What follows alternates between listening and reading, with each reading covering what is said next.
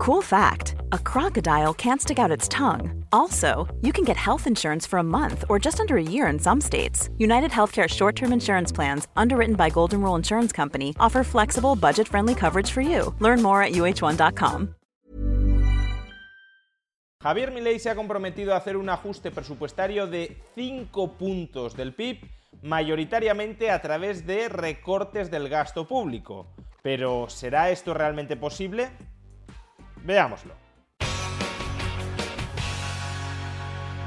No hay plata. Esta es una frase que Javier Milei ha repetido durante las últimas semanas en múltiples ocasiones para justificar el contundente ajuste presupuestario que pretende aprobar. La Argentina es un país sin credibilidad financiera porque lleva décadas viviendo a costa del endeudamiento y de impagar a sus prestamistas, ya sea a través de la inflación o directamente a través de repudios de la deuda. Y precisamente porque los acreedores de la Argentina ya han aprendido que no es un deudor confiable, la Argentina no tiene acceso a los mercados crediticios. De modo que si quiere gastar más de lo que ingresa, si quiere tener un déficit presupuestario, no le queda otro remedio que crear nueva moneda, pero esa nueva moneda, esos nuevos pesos no tienen demanda, por supuesto fuera de la Argentina, pero tampoco dentro de la Argentina, y por tanto esa creación de nuevo dinero dirigida a financiar el déficit público se traduce en inflación. Por eso Javier Milei promete cuadrar las cuentas, porque nadie le presta a la Argentina y la única forma de seguir gastando más de lo que se ingresa es con más inflación, y Javier Milei quiere acabar con la inflación. En este sentido, mi ley cuantifica en 5 puntos del PIB el ajuste presupuestario necesario para equilibrar las cuentas. Por lo que la solución implica, por un lado, un ajuste fiscal en el sector público nacional de 5 puntos del PBI, que a diferencia del pasado caerá casi totalmente sobre el Estado y no sobre el sector privado. 5 puntos del PIB de ajuste presupuestario es un ajuste presupuestario muy contundente, pero no es inédito en la historia de la humanidad. Muchos países durante los últimos años han acometido ajustes fiscales de esta magnitud. Por ejemplo, Lituania, por ejemplo, Ecuador o por ejemplo, Portugal. No obstante, hay economistas que argumentan que durante una recesión no es factible acometer este tipo de ajustes fiscales, y la principal razón con la que pretenden respaldar esta afirmación se llama multiplicador fiscal. El multiplicador fiscal no es más que la relación entre cuánto ha variado a corto plazo el PIB de una economía como consecuencia de la variación o de su gasto público o de sus ingresos tributarios. Por ejemplo, si aumentando el gasto público en 100, el PIB de esa economía se expande en 200, diremos que el multiplicador fiscal del gasto público dentro de esa economía es de 2. Por cada euro que has incrementado el gasto público, el PIB ha crecido en 2 euros. Pues bien, ¿por qué hay economistas que sostienen que no es factible lograr a corto plazo un ajuste fiscal de esta magnitud como consecuencia de los multiplicadores fiscales? Imaginemos que los multiplicadores fiscales son bastante elevados, por ejemplo, de 3, es decir, que por cada euro que incrementamos el gasto público, el PIB crece en 3 euros, y al revés, por cada euro que reducimos el gasto público, a corto plazo, claro, el PIB se reduce en 3 euros. ¿Esto qué significa? Pues que si el multiplicador fiscal del gasto público en la Argentina fuera de 3, si Javier Milei acomete un ajuste fiscal por el lado del gasto de 5 puntos del PIB, eso implica, o eso implicaría, mejor dicho, que el PIB de la Argentina se contraería en 15 puntos. Y dejando de lado que una contracción económica de 15 puntos del PIB generaría un absoluto caos social, no se trata solo de eso, sino de que si la presión fiscal en Argentina ronda, por ejemplo, el 35% del PIB, una caída de 15 puntos del PIB implicaría dejar de recaudar el 35% de esos 15 puntos de PIB. ¿Y cuánto es el 35% de 15 puntos de PIB? Pues algo más de 5 puntos de PIB. Es decir, que recortando 5 puntos de PIB de gasto público, la recaudación fiscal caería más de 5 puntos del PIB. Y por tanto, en lugar de cuadrar las cuentas a corto plazo, las desequilibraríamos todavía más. Por tanto, la cuestión es esa. Si los multiplicadores fiscales son muy elevados, cualquier ajuste presupuestario, ya sea recortando gastos o aumentando impuestos, conllevará una contracción de la actividad económica que generará pérdidas de recaudación todavía mayores. Y al respecto, se tiende a pensar que los multiplicadores fiscales son especialmente elevados durante las recesiones. Durante una recesión el sector privado ni consume ni invierte, o al menos consume e invierte mucho menos. De tal manera que si el gobierno gasta, o si el gobierno deja de recaudar ingresándole esa renta adicional al sector privado vía menores impuestos, si el sector público gasta o el sector público baja impuestos y financia ese mayor gasto o esos menores impuestos con deuda, tiende a pensarse que eso tiene un efecto muy expansivo, porque en una recesión prácticamente el único motor de la economía es el sector público. Y en sentido contrario, si durante una recesión el endeudamiento público tiene supuestamente una influencia muy expansiva, si durante una recesión el sector público recorta el gasto o aumenta impuestos, eso tendrá una influencia muy contractiva. Es decir, que el multiplicador fiscal será muy alto y un plan de ajuste fiscal como el que está proyectando ley terminaría convirtiéndose en un tiro en el pie. Ahora bien, la magnitud de estos multiplicadores fiscales no es la misma en todas las economías del mundo dado que estos multiplicadores fiscales dependen de diversos factores que no son comunes, que no son homogéneos en todas las economías mundiales. Por ejemplo, la magnitud de los multiplicadores fiscales tiende a ser mucho más alta cuando las economías se hallan en la denominada cota cero de tipos de interés una situación en la que la demanda de crédito privada es muy baja y por tanto el sector público puede endeudarse a tipos de interés prácticamente cero sin generar efectos expulsión sobre el sector privado.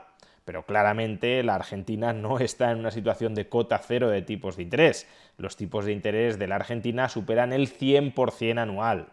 O a su vez, los multiplicadores fiscales también son tanto más altos cuanto más solvente sea el Estado que Cool fact a crocodile can't stick out its tongue. Also, you can get health insurance for a month or just under a year in some states. United Healthcare short term insurance plans, underwritten by Golden Rule Insurance Company, offer flexible, budget friendly coverage for you. Learn more at uh1.com. Hi, this is Bachelor Clues from Game of Roses, of course, and I want to talk about Club Med. Everybody knows Club Med has been the pioneer of the all inclusive resort since 1950, with almost 70 resorts worldwide, ranging from beachside destinations in the Caribbean and Mexico to exotic locations like the Maldives and Morocco, or even the mountain destinations like Japan and the European Alps. Dine on delicious gourmet cuisine, enjoy more than 20 activities, and make memories with your family. For more information, visit clubmed.us or call 1 800 Club Med or your travel advisor. Millions of people have lost weight with personalized plans from Noom, like Evan, who can't stand salads and still lost 50 pounds. Salads, generally, for most people, are the easy button, right? For me, that wasn't an option. I never really was a salad guy. That's just not who I am. But Noom worked for me. Get your personalized plan today at Noom.com. Real Noom user compensated to provide their story. In four weeks, the typical Noom user can expect to lose one to two pounds per week. Individual results may vary. Esté ejecutando una política fiscal expansiva. Si un Estado es muy solvente, se puede endeudar para bajar impuestos o para aumentar el gasto público sin que ello genere un pánico entre el resto de agentes económicos dentro del sector privado de que ese Estado va a impagar su deuda o de que va a venir una altísima inflación porque ante un escenario de bancarrota estatal o de inflación muy elevada, el sector privado tiende a dejar de gastar, tiende a dejar de invertir y tiende a buscar refugio patrimonial fuera del país. Pues bien, obviamente la Argentina no es un Estado solvente, al contrario, es un Estado que ya está fagocitado por esos procesos de repudio de la deuda o de inflación de la moneda, y por tanto es un país cuyo sobreendeudamiento está ya expulsando actividad del sector privado. Y por tanto el efecto marginal de seguir endeudándote para supuestamente estimular la economía no existe o previsiblemente no existe. El efecto marginal de ese nuevo endeudamiento a costa de la inflación es previsiblemente, ya digo, cero o incluso negativo. Pero es que además tampoco está tan claro que el multiplicador fiscal del gasto público en momentos de recesión sea tan elevado como los que hemos planteado antes, ni siquiera en economías más asentadas, más estables, como puede ser la de Estados Unidos. Por ejemplo, en este importante artículo académico del año 2019, publicado en uno de los mejores journals que existe en el ámbito de la economía, el Journal of Political Economy, dos economistas, dos reputadas economistas, especialmente en el campo de la medición de los multiplicadores fiscales, Valerie Ramey y Sarah Zubeiri, en este paper, como digo, los multiplicadores del gasto público en buenos y malos momentos, evidencia de los datos históricos de Estados Unidos, encontramos estimaciones del multiplicador fiscal del gasto público en momentos de recesión por debajo de 1. Lo podemos ver en este gráfico que recoge la magnitud de los multiplicadores por trimestres desde que se ejecuta el estímulo fiscal o el desestímulo fiscal, es decir, la expansión del gasto público o el recorte del gasto público. La línea punteada nos indica el multiplicador fiscal del gasto público en momentos de expansión o de crecimiento económico, cuando la tasa de paro es baja. Y la línea con círculos nos indica el multiplicador fiscal del gasto público en momentos de recesión, cuando la tasa de desempleo es alta. El resto de líneas o el área sombreada son los intervalos de confianza de las anteriores estimaciones. Pues bien, como vemos, salvo por los dos primeros trimestres, el multiplicador fiscal del gasto público en momentos de recesión en Estados Unidos está por debajo de 1, aproximadamente 0,6 o 0,7.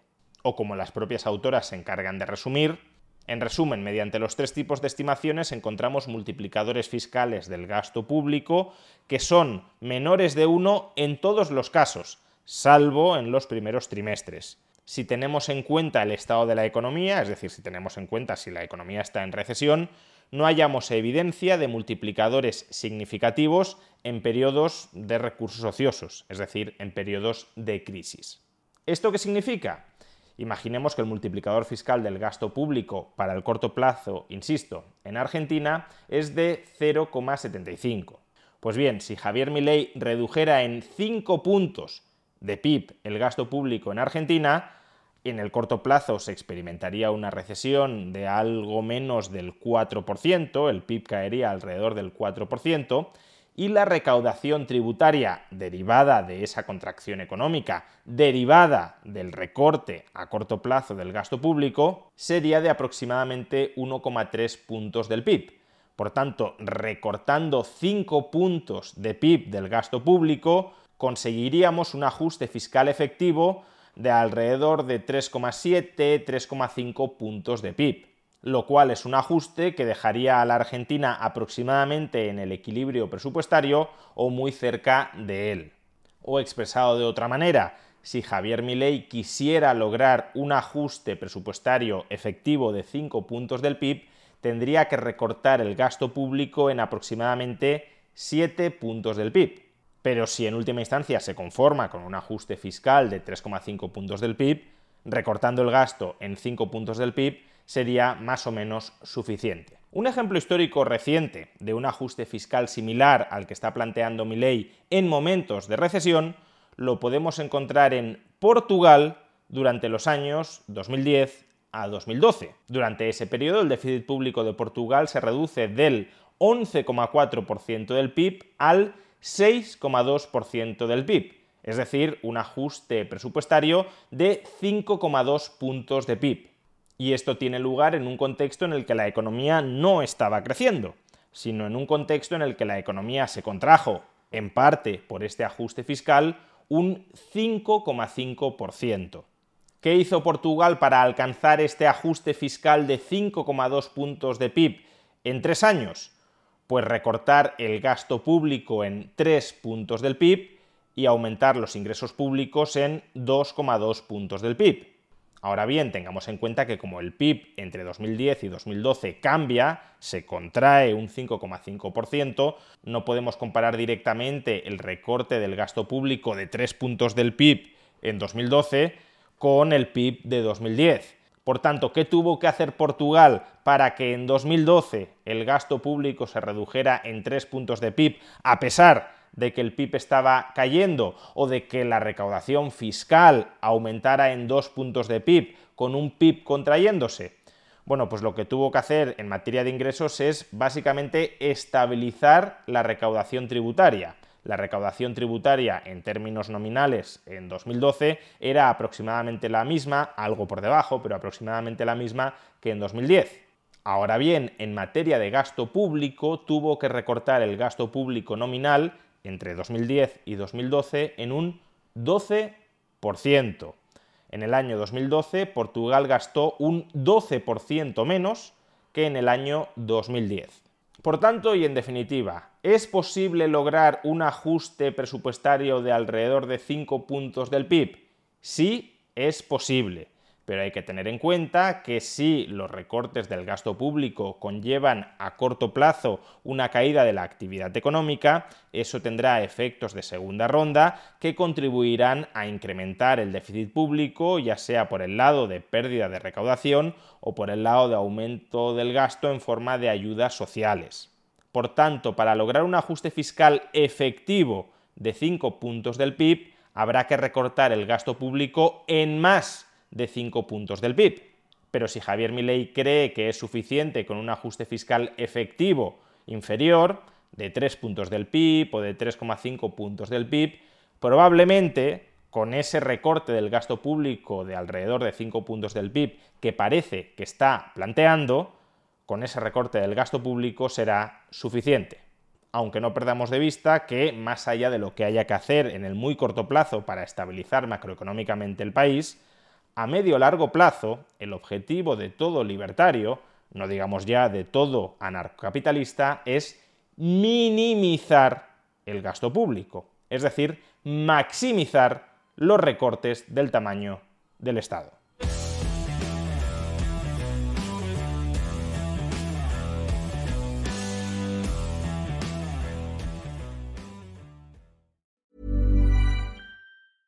Hi, my name is Danny Pellegrino from Everything Iconic, and I'm excited to talk to you about Club Med. Club Med operates beach and mountain resorts and is the best all inclusive getaway for families. They have Club Med Punta Cana, their flagship family resort, and many other options in Mexico, the Caribbean, and around the world. Club Med are the pioneers of the all inclusive concept, which is the best way to vacation. Great for families, groups, or even solo travelers looking for land and water sports, delicious food and a place to make unforgettable memories. Visit clubmed.us, call 1 800 Club Med, or your travel advisor.